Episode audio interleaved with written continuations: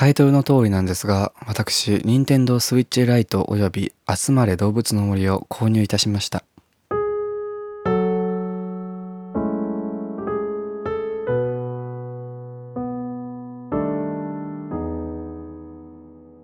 こんばんは皆さん、えー、ポッドキャスト今夜もここにゲイがいるパーソナリティのコーギーです。やっちゃったよ。聞いて 買うつもりはなかったんです、本当に。お金もないし、そんなに。でもさ、すごい、悩んだ、めちゃめちゃ悩んだの。その、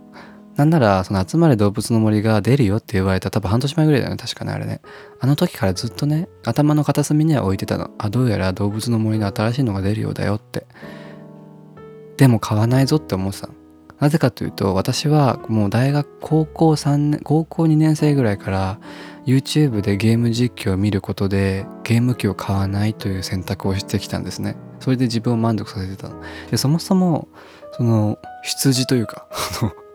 実家がそんなにゲーム肯定派ではない家だったので、ゲームもやる文化はそこまでなかったんですね。で、やれたとしてもすごいなんか時間制限とかそういうのあったし、なので、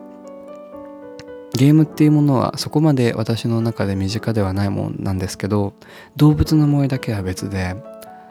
今でも覚えてる、あの、集まれ、違う、おいでよ動物の森っていうのが NintendoDS で出たんですね。で、多分2005年とか4年に出たんです。だから15年前ぐらい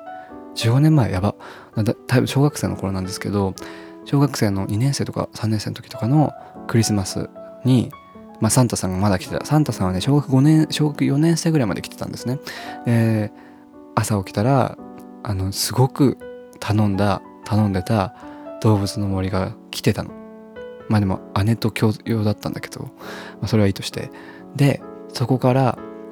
あの今までゲームをする時には砂時計を一緒にねあの持ってきて持たなきゃいけなくてうちでは砂時計の砂が落ちるまであの多分ね5分ぐらいだと思うんだけど砂時計の砂が落ちるまでしかゲームまでやっちゃいけない家だったの私はでもそれはその動物の森時代までで 私はもうありとあらゆる手を尽くして隠れて動物の森をやってたんですねでまあ見つかってあの DS を隠されたことも多々あれどもあの、高島千佐子並みに怒られたこともあったし、なんならもう DS へし折るんじゃないかぐらいの時もあったし、隠されて全然見つからなくて2ヶ月ぐらい探した時もあった。けれども、動物の森はやってたんですね。で、なんでそこまで動物の森に執着したのか、ちょっとよくわからないんだけれども、今回、今回というか今日、集まれ動物の森が届いて、やってみて、なんか本当に泣きそうになっちゃった。てかさ、任天堂スイッチをやるのも今日が初めてなの。私はあの、友達もそんなにいないし、なんならテレビも家にないから、その、いわゆる任天堂スイッチのジョイコンがついてるやつじゃなくて、もうライトでいいやと思って。で、ライトだったら Amazon で在庫が2つとか残り1つとかあったのまだ。しかも即日配達できたのね。で、動物の森もパッケージ版はまだ売ってたのよ。在庫があったの、Amazon に。だから、あ、ごめんなさい。ちょっと今、あの、動物の森やりながら収録してるんですけど。だから、ライトを頼んだのよ。で、やったの。ビビっちゃったよ、本当に。なんかね、もう、全部が違うの。DS 時代の動物の森と。まあ、なんかやれることが違う。なんかもう、DS 時代は、まず物を、道具を持ったまま木を揺らせなかったはずなのね。確か網とか持ったまま。それもできるし、なんならなんかスマホとかあるし、あとグラフィックがやべえ。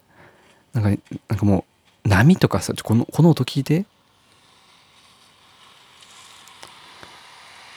これ波よ。波のさざめきの音して、これ聞こえてるこれ。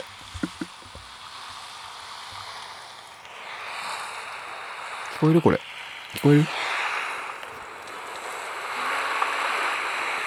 やばくないこれ。これさ、これの、この音声と、あの、映像も、もうめちゃめちゃ、なんか澄んでて、光の、水水面の光の反射とかもすごくて、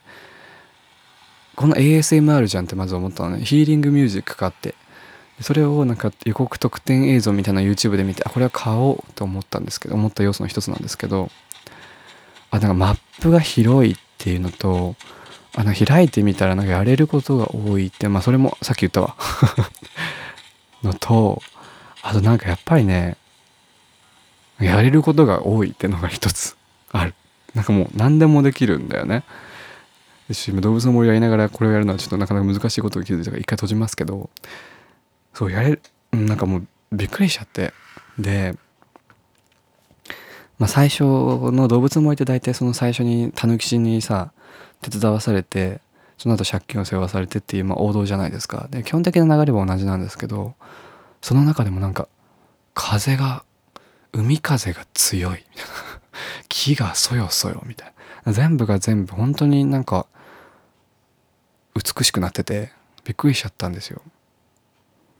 同時になんか昔のことも思い出してしまってすごいセンチメンタルになって 当時の動物の森やった時のうちの家庭内で起きたこととか 当時私があの集まおいでよ動物の森やった時のあの学校で起きてたこととかそういうなんかいろんなことが思い出してきたらすごい泣けてきちゃってさっきモルフォチを取りながら涙流してたんですよねさっきね。だから多分ね集まれ動物最新作集まれ動物の森はねそのなんか内省みたいなこの ヒーリングかつ内省の機会を提供するような効果もあると思うんですよね。でそのちょうど先週の土曜日前の土曜日のあのオードリーお笑い芸人オードリーの「オールナイトニッポン」で若林が言ってたんですけど過去過去の思い出だなんかすごいたわいもなくつまらないどなんか何でもない思い出なんだけどずっと覚えている思い出とかイベントの話をしてて。で若林はそういうのを寝る前に思い出しちゃうから寝れないみたいな話をしてたんですけどマジで私もそれだそれなんですよね。でなんなら私多分小学校1年から2年この学年ごとで最低でも一つはそういうなんかちっちゃいけど忘れられない思い出があってそのオードリーの「オールナイトニッポン」を聞きながら私はどうなんだろうなって思って想像してみたんですけど例えばその動物の森があった当時つまり小学1年生とか2年生とか3年生の頃の私の些細だけど忘れられない思い出って何かなって思ったらまず1年生の時はあの小学校のクラスの中でグループに分かれてその街を探検するみたいな体験社会社会科？生活科のなんか取り組みがあってあのあの首から下げる板あったの覚えてます？あの首からさ紐が下がっててその先に板がついててその上で用紙とかをかけるようになってるやつがあったんですけど何て言うんだっけあれ？忘れちゃった。でそのそれを持ってあの私の場合はその、ま、学区内のショッピングモールセンターまあ百貨店ですね。百貨店に行ってその働いてる人にインタビューをしてくるってやつをやってたんですね。でその時に、まあ、いろんないろんな職業があってねクリーニング屋さんとかお惣菜屋さんとかいろいろあったんだけどその何か物をもらったり食べちゃいけない何か食べ物をもらったり試食でももらっちゃいけないっていう風な決まりがあったんですね。で私とあと他3人ぐらいのグループはその百貨店に行ってなんか屋上のレストラン街みたいなすごいちっちゃなレストラン街があったんですけどそこの働いてる人にインタビューをしてきたんです。でもそれはつつがなく終わりでさあ帰ろうとなってエスカレーターを降りていったエスカレーターを降りた目の前のところでなんかあの物産展みたいなのやってて多分北海道かどっかだったんですけどでそこのおばちゃんがなんかオレンジソースのかかったチーズケーキムースみたいなのを試食で配ってたんですね。でそれをそのおばちゃんと私が目が合ってなんかすごい勢いで「あこれ食べなさい」みたいな感じでくれたの。その試食のやつ。しかもその試食用に切り分けられた小さいピースじゃなくてあのフル。あのカップケーキみたいになってるちっちゃいケーキフルのやつを私にくれたの。私それ食べたのすぐ。で食べた後にその同じグループの女の子に「あ食べちゃいけないんだよ」みたいに言われたの。そういう思い出。些細でしょ？些細ででもそういう思い出己の罪悪感を刺激したような思い出をいつまでも覚えてられるのが私の力ですね。植木の法則みたいな流れにしましたけど。それが1年生じゃん？2年生もあって 2年生の頃はクラスであの石丸さんっていう女の子がいたんですけど石丸さんがなんか授業中国語の授業でした。国語の授業でなんかメダカのメダカの話だったんですけどその授業中になんかお腹が痛くてトイレに行ったんですね石丸さんが。で、あのー、戻ってきた時にもうクラス中全員ほぼほぼ全員私以外全員が「大丈夫大丈夫石丸さん大丈夫大丈夫」みたいなこと言ってて。でなんかすごいすごい全員だったの。すごい全員ってかほぼほぼ全員私以外全員がそれ言ってたの。石丸さん大丈夫本当に大丈夫休んでないみたいな。2年生だよ小学2年生で言ってて私はなんか多分どっかにそこに違和感を感じてたのかわからないんですけど 今でも本当にそのその場の空気感まで思い出せるんですけど私なんかすごい「本当にそう思ってんの?」って言ったんですね。あの誰かに向けてとかじゃなくて教室全体に向けてでもう行った瞬間もう凍りついて凍りついた次の瞬間にその女の先生だったんですけどあの結構年30とか40代前半ぐらいの女の先生がめっちゃめちゃ怒ってなんか「どういうことなんですか?」みたいな「本当にそう思ってなんでそんなこと言うんですか?」みたいなこと言われてで「今すぐ石丸さんに謝りなさい」みたいなこと言われてっていう思い出 っていう思い出があってで小学校3年生になるとですね 3年生になるとあのまあ今のエピソードから想像できるように、まあ、結構ひねくれた子供だったんですね。メガネ、すごい分厚いメガネかけて、本ばっか読んでて、なんかもう全然運動とかしない、ちょっとデブみたいな。で、あんまり友達も多くなかったですね、小学校の時は。で、なんなら今同窓会一つも入ってないから、小学校の頃からの知り合いってゼロなんですけど、で、えっと、3年生の頃はやっぱり本を読んで休み時間とかもずっと「ハリー・ポッター」とか読んでたのででその時は男の先生だったんですね。葛西先生っていうめちゃめちゃスポスポーティッシュな感じで。でその先生がまあいわゆる体育会系的ないわゆるテンプレの体育会系のノリですごく朗らかに「あコーギーもみんなと一緒に外で遊ぼうよ」みたいな感じで引っ張ってくれたのよ。私を外にいざなってくれたのね。で私も先生が言ったから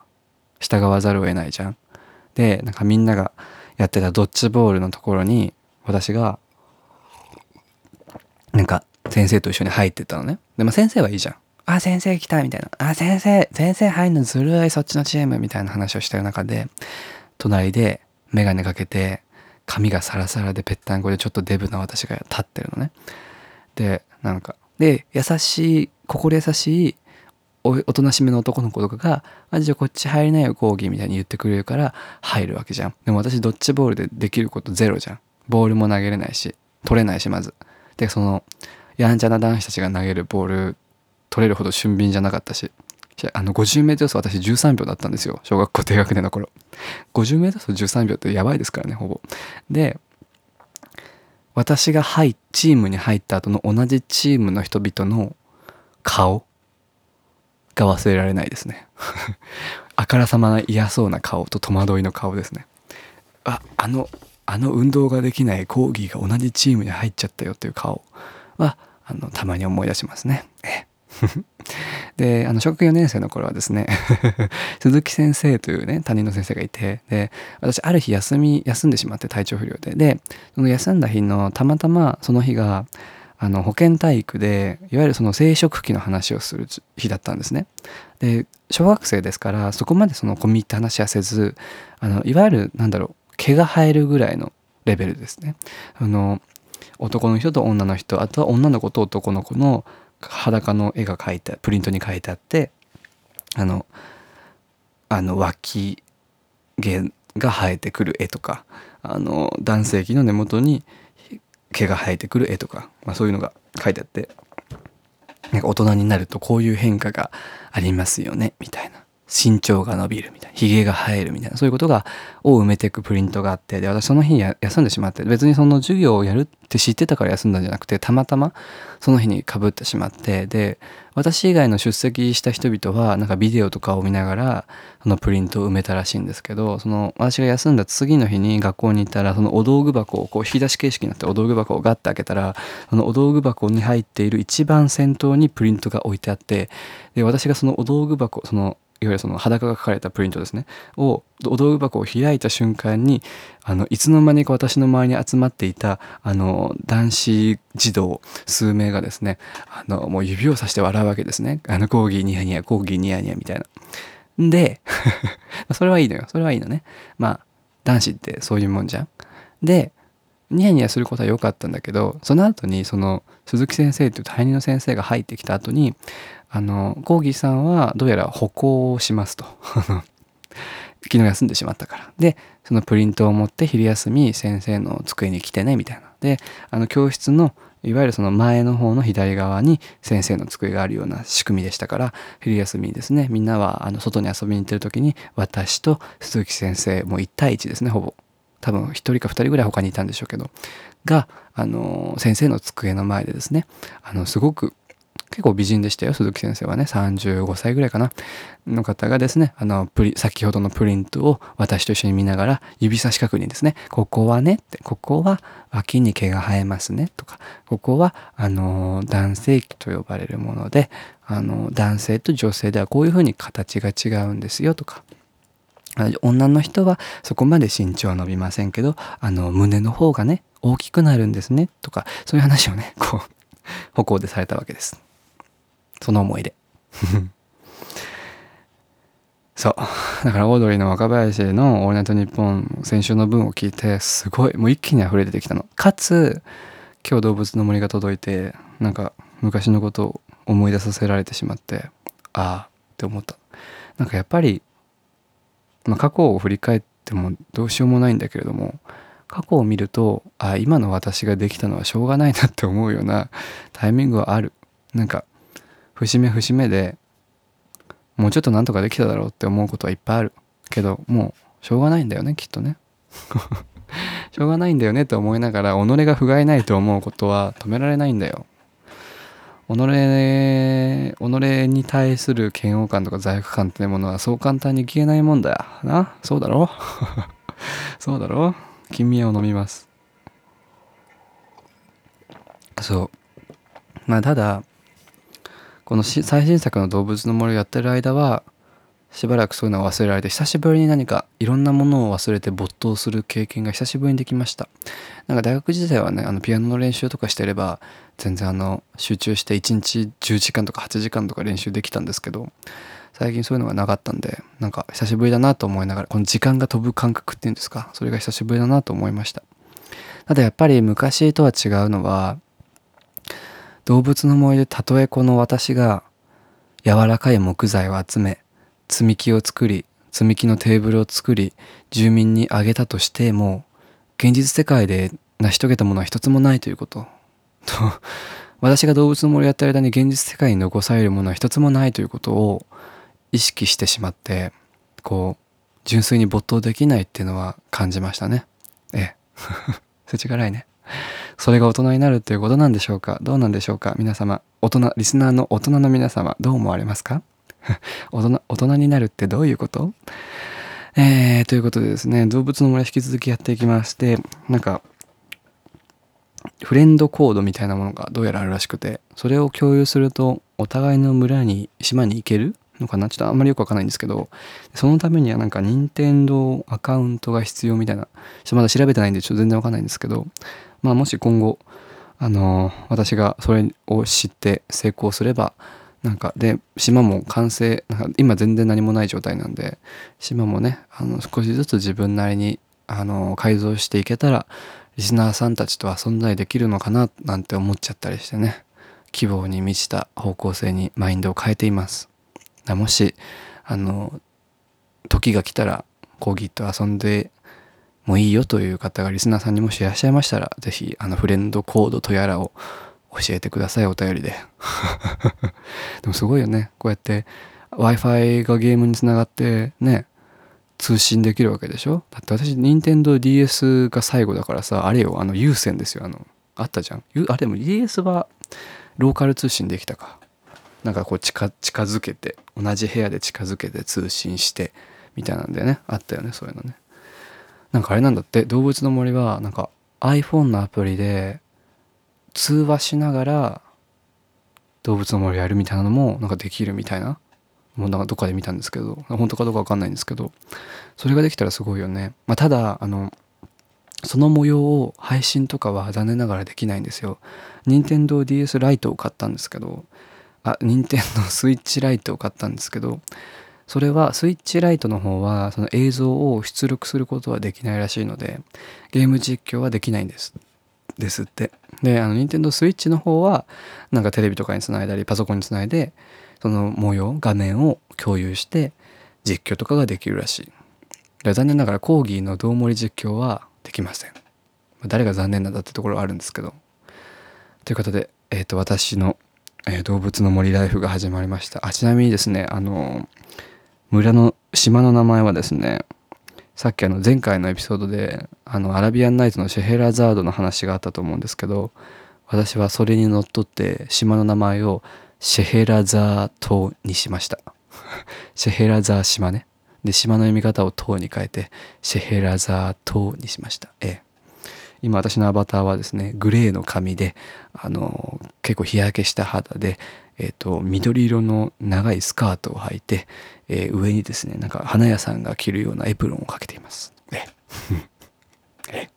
ぜひリスナーさんとつながれたら楽しいんだろうなと思いますよ。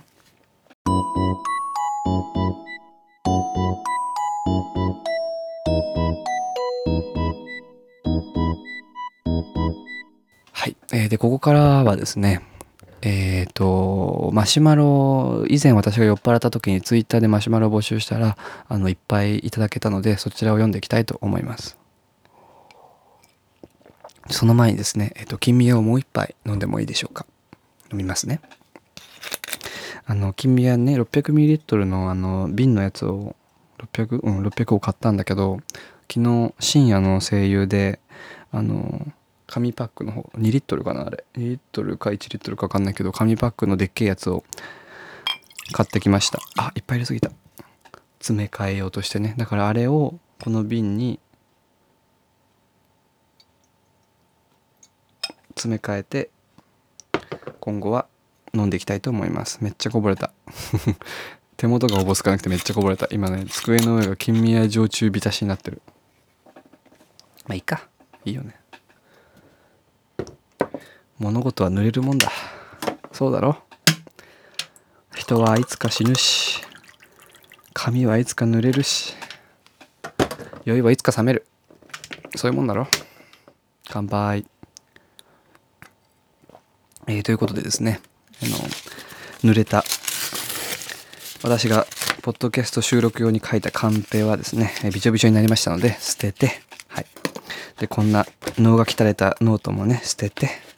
これ捨てないですけどこのノートはですねあのポッドキャストの台本書く以外にはですねあの私が最近始めた認知行動療法の日記を書くためのノートですね、えー、あ本当に嫌になっちゃうわ。あびちょびちょ。ということで、えー、マシュマロ読んでいきます。一つ目。いつかコーギーさんとお話ししてみたいですということでありがとうございます私もお話ししてみたいよツイキャスとかやるとねきっともっとおしゃべりできるんだろうけどまあ、いかんせん匿名だから誰だかわからないけど、私もあなたとおしゃべりしたいです。えー、二つ目。今度一緒にウォッカを飲みに行きませんか？お、いいですね。ウォッカ。ウォッカね、私人生で多分まだ一回しか飲んだことないですね。あれ、スミノフってウォッカ？スミノフってウォッカか。確かウォッカだよね。スミノフ、スミノフなら飲んだことある。でもスミノフはさ、なんか、ジュースみたいな感じで飲め、飲めちゃうよね。まあそんな量は飲めないけどさ、あんまりウォッカって感じがしないよね。あ、スミノフウォッカだ。でも、スミノフなんか美味しいよね。あれがウォッカとして認識していいんだろうか。まあ、匿名なので誰だか分かりませんけど、ね、ぜひウォッカ飲みに行きたいですね。誘って。誘って。あんまりお金、お金ないから全然宅飲み一筋なんですけど。やっぱさ、高い日本酒とか飲むとさ、1杯で800円とか900円とかするじゃない？あのグラス1杯で。でも家で飲むとさもうでっけえ瓶で1200円とか全然美味しいのいっぱいあるじゃん。だからまあ家で飲むよね。友達もそんなに多くないからさ誘われることもないわけよ。まあ自分が招いた結果なんですけどですけど。ってなるとさやっぱり飲むよね。あとさやっぱお酒そんなに強くないからすぐ赤くなっちゃうんですよね。だけど、まあでもお酒は好きだし、酔っても頭ははっきりする方だから、真っ赤になっても頭はまだ大丈夫みたいな状態だから、あんまり人様の前で、初対面の人とかの前でベロベロになりたくないんだよね、やっぱり。あの気を許した人友人とかだとさいいんだけど私にもいるんですよ気を許した友人が。まあ少ないけど。片手ぐらいしかいないけど。その前だといいんですけどやっぱりこう外で飲んだりすると私より年上の人とかさ会うの2回目みたいな人がいるからそういう時に弱い私はベロベロに酔っ払えないねまだね。理性が邪魔するね。良くないですね。なのでこの匿名さんは是非私と一緒にウォッカを飲みに行きましょう。そう。えー、もう一つ目。この連休は何をしましたか？もしくは予定など。えー、っと金曜日そういう休みでしたからね。祝日で。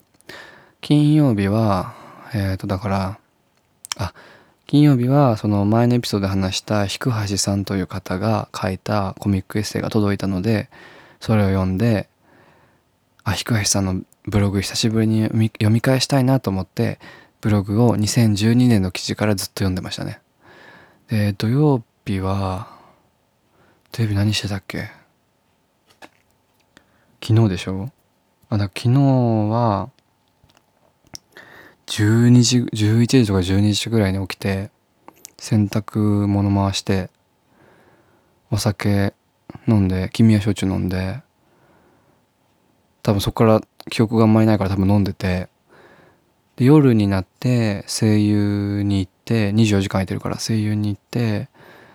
あの君は焼酎の2リットルのやつ買ったりあと冷凍ピザ買ったり買い出しをしてましたね。で日曜日今日はあの動物の森が届いたので結構ねあその土曜日の夜に Amazon で注文して今日の日曜日の午前10時か9時半ぐらいかな？あ10時ぐらいかな？に届いたのよ。早くない？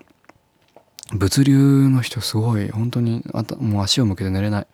届いたからそっからもう届くまでに洗濯して掃除して風呂洗ってトイレ洗って、えー、シーツ洗ってコーヒー入れて彦橋さんの本もう一回読んででそこからはもうお酒飲んで動物の森ですね。で今ポッドキャストの収録してます 充実した3連休ですね3連休ってなんだよえー、はいもう一つ目おすすめのワイン教えてください。私そんなワイン通とかじゃないから全然教えられないけど、あの、ポルトガルのワインはすごく美味しいと思います。他のも美味しいんですけど、で、ポルトガルのワインって、その、まあ、都内で言えばスーパーマーケットとかであんまり売ってなくて、都内で言うとマイバスケットとかさ、というところだと、やっぱチリとか、ドイツのワインが多くて、あのカルディに行ってもらうと同じぐらいの価格帯大体500円から1200円ぐらいの価格帯で1本ね。でポルトガルワインとかもあるんですよたまに。でポルトガルのワインはなんかあの地味なんですけどすごく美味しいのがいっぱいありますで特にあの全然見かけないんですけどビーニュベルデって言って緑のワイン緑ワインってのがポルトガルにはあるんですよあの実際に液体が緑の色をしてるわけじゃないんですけどあのいわゆる白ワインみたいな感じであの炭酸発泡性なんですねシャンパンみたいな感じで微炭酸かつ白ワインみたいな感じなんですけどそれが美味しいです。ヴィーニョベルデ緑ワインで。なので、なんかワインのお店とか行った時に、ポルトガルのワインありますか？とか、あの、緑ワイン、ヴィーニョベルデありますか？とか聞けば、なんか多分出してくれると思います。私、ポルトガルに行った時に、なんかもう、ポルトガルのスーパーやばくて、多分、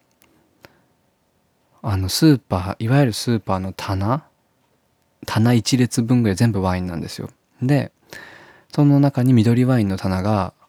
多分もう15種類ぐらい、もっとある20種類ぐらいかな、あるんですよね。で、それが結構安い。500円とか、600円とか700円とかで一瓶買える。美味しいのが買えるんですよ。すごい良かったです。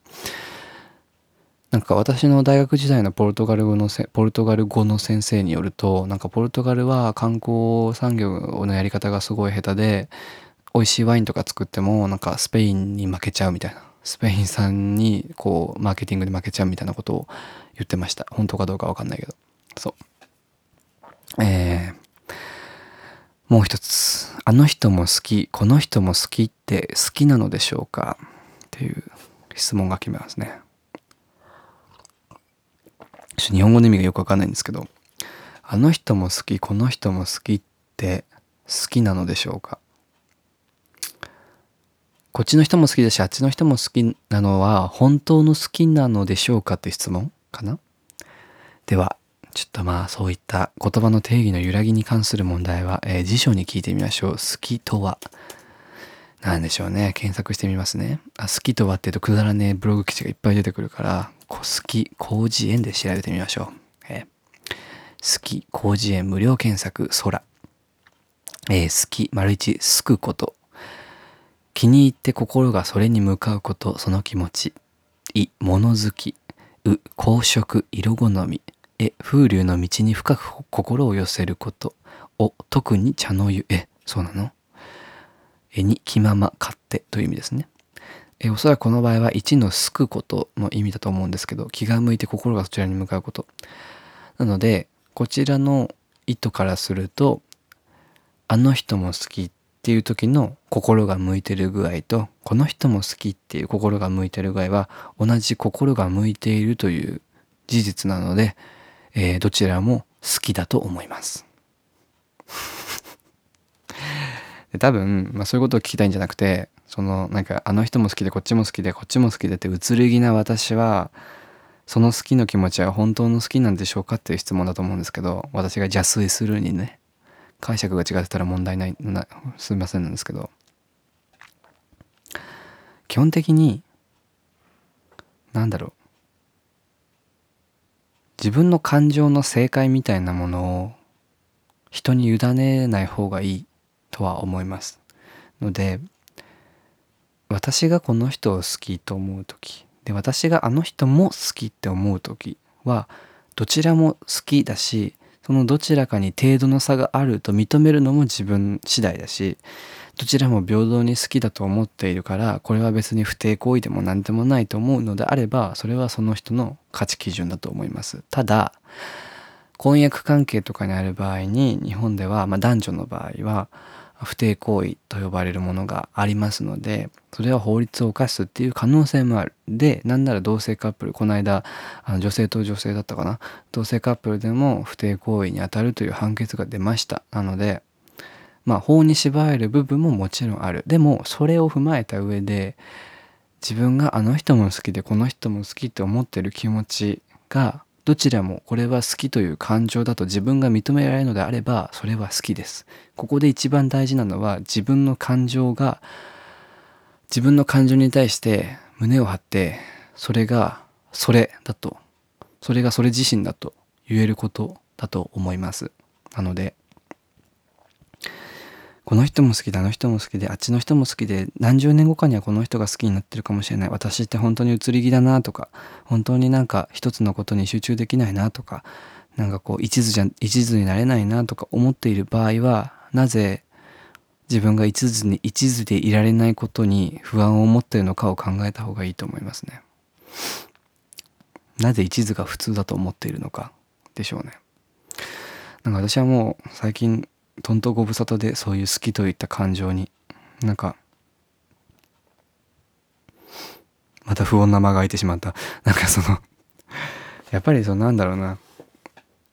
その性欲が湧くといった次元とは別で誰かを好きと思うことが日常になんかこう彩りを与えたりその生命を先へと続くための推進力になったりすることは往々にしてあると思うんだよな。なんかやっぱり思うのはこれだけ働いたりまあご飯食べたりゴミ捨てたりトイレ掃除したりっていうしていく中でこれは誰のためにしてるんだろうとかこれは何のためにしてるんだろうって思わないわけじゃないんだよねやっぱり。それはまあ私みたいなパーソナリティだからかもしれないけれども。ってなるとまあ、どっかで聞いた言葉ではないけれども自利自利と利他っていうんですか？その自分の利益と他人への利益っていう言葉があって他利の方で生きた方が生きやすいんだろうなって思う。その自分のためにやるだけだとすごい先細りだなって思うので誰かのために何かをすることとか誰かのために生きることとかは私にとってはもっと必要な要素なんだろうなと思いますね。自分のためにそんなにやったところで何も満ちるものはないしもう別にいいやって思っちゃうしでまずそもそも自分のために何したらいいか分かんないし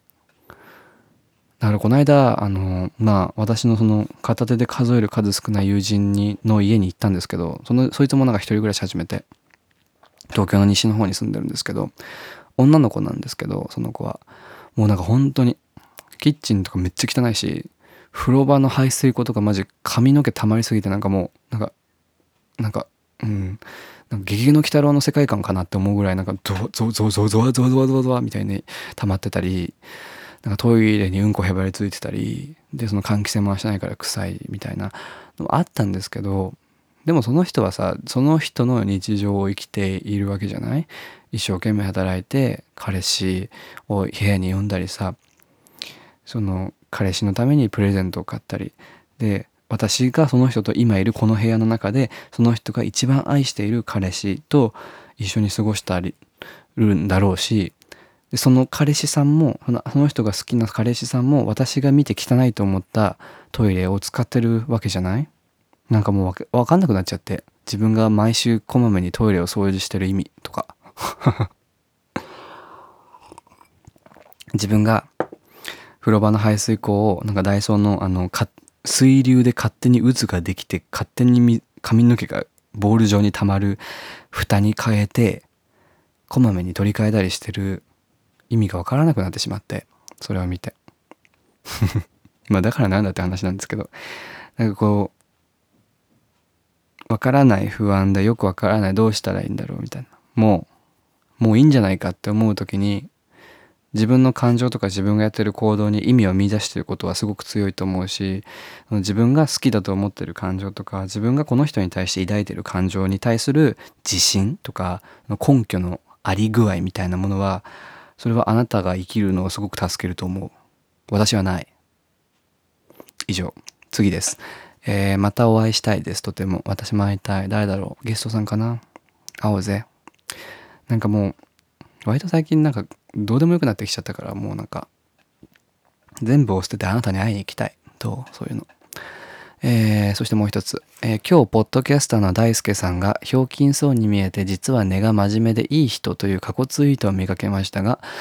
コーギーさん的にはどう映っていますか？くだらない質問失礼します。汗。今日ポッドキャスターの大輔さんがひょうきんそう過去ツイートってのは私のツイートですか？ちょっとわからないですけど、記憶にはないです。大輔さんってポッドキャスターなんですか？へえ。へえ、つって。大輔さんがひょうきんそうに見えて、実は根が真面目でいい人という過去ツイート。あ、ええ、私もそう思いますよ。ひょうきんそうに見えて、実は根が真面目でいい人というのが大輔さんだと思います。コーギーさん的にはどう映っていますか？私ね、大輔さんを見ていつも思うのは、すごくひたむきな人だなと思う。なんか、まあ人はさ、それぞれいろんなものを抱えてるわけじゃない。まあ程度の差はあれ。抱えて、大輔さんもすべからく抱えてはいつつも、その、抱えてるものに負けないぞっていう意志を感じるし、実際に土鍋でご飯炊いたり彼氏さん作ったり彼氏さんとお風呂カフェに行ったりっていうなんかその日々の営みを大事にしようとか自分の人生を続けていこうつないでいこうみたいな意思とそれに伴った行動実際に移してるからそれはすごくすごいことだなって思う。私にはできてない。私はできてないからそれが。しその他者に対して自分を開く勇気みたいなものがある人だと思います私は。私はまあ散々申し上げているけれどもやっぱりこのうちに閉じこもって解決した気になってる具合はまあ多々あるのでその全然社交的ではないし人とあんまり関わりたくないし彼氏も別に欲しくないし人と付き合うことがどういうことなのかわからないしでも大輔さんは何だろううんなんか全然社交的な人ではないんだけどやってる行動とかを見るとすごい社交的なことしてるなって思いますね。すごいなと思います。だからそのなんか自分のパーソナリティとはとギャップのある行動をめちゃめちゃしてるからよく壊れてしまえないなって思いますね。なんかすごいすごいなと思う。なんかタフなタフなんだろうなって思いますね。旗から見ててすごいすごい行動的でいろんなことやって毎日いろんなことがあっても顔を上げてポジティブに生きようとしててよくそんな頑張れるなって思いますあとは何だろうたまにかんたまになんだろうなんかこの人なんでそんなこと言うんだろうなイラってくることはある。これななんでもうちょっと考えないのかなみたいなことはありますけどまあそれはね私のおごりなのであの すごくなんだろう。天真爛漫さみたいなものではないけれどもその一つの事柄に対して考えて考えて考え抜いて悩んで悩んでああもう本当に嫌だみたいな感じで悩むタイプではないなと思いますね。そのあ悩んで悩んで悩んで悩んで悩んで悩んでああもういいやみたいな感じでこう一区切りみたいな、まあ、それがその考えが浅いとか悩みが浅いとかじゃなくてその自分で悩みのゴール地点を決めれる人だなって思いますね。でそのゴール地点を決めることによってその今自分が抱えている不安とか悩みってものを一度置いて別の行動をしたり次の行動をしたり日常生活を送るっていうことにフォーカスできる人だと思います。どうですかね？ちゃんと褒めてるように聞こえたかな？全然くだらない質問じゃないと思いますよ。誰かの印象を聞くっていうのは就活はよく大事だと言われてるでしょ？だって私も就職活動の時なんかやったもん。なんかジョハリの窓みたいな。自分が思ってる自分の像と他者から見た自分の像をこう紙に書いてやるみたいな。やりましたよ私も、まあ、自分が思ってる自分の像が全く書けなかったんですけどね。ひどくネガティブでしたね。でも他者に書いてもらうとなんか真面目とかよくわからないとか なんかいろんなものがあったのであ人あ人って私のことこういうふうに思ってるんだなっていう新しい気づきにはなりましたよね。でもなんか自分の認識とかってさ20代前半なんて変わるよ？すぐ 変わるよ？もう多分明日には変わってるし2秒後には変わってると思うでそのその4秒後にはまた変わると思うんだよねそういうもんだと思うだからやっぱりそういう状態で大輔さんみたいにある程度のどこかで思考の区切りをつけるっていうのはすごく強いスキルだなと思いますね。就活成功すると思う。うん。羨ましい限りだ。私は未だに悩んでるよ、それ。はい。という感じで、ああ、今回も40分ぐらい喋っちゃった。長えな。まあこれは別に編集することなくそのまま垂れ流すんですけど。えー、ということで、私はあともう一杯、金宮焼酎を飲んで、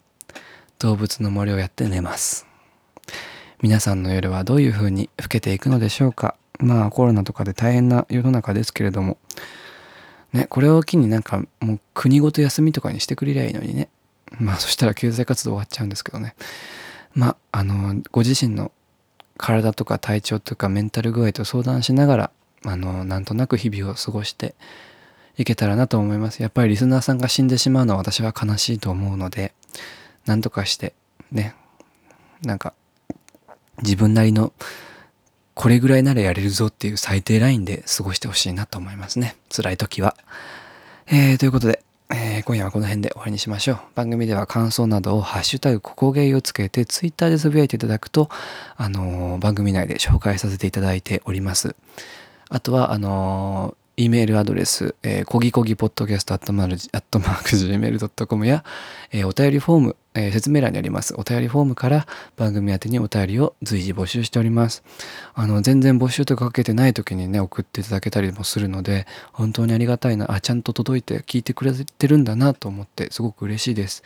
あの何でもいいのでたわいもないこととかご自身のこととか今日あったこととか、えー、私と共有していただけるとあとはリスナーさんと共有していただけるとなんだかこう連帯感が生まれてあ私はこの夜を一人で過ごしてるんじゃないんだなと思えて大変素晴らしいと思います。はい。はい。ということで、えー、今夜はこの辺で終わりにしましょう。今夜もここにゲイがいるパーソナリティのコーギーでした。おやすみなさい。聞いてくださってありがとうございました。thank you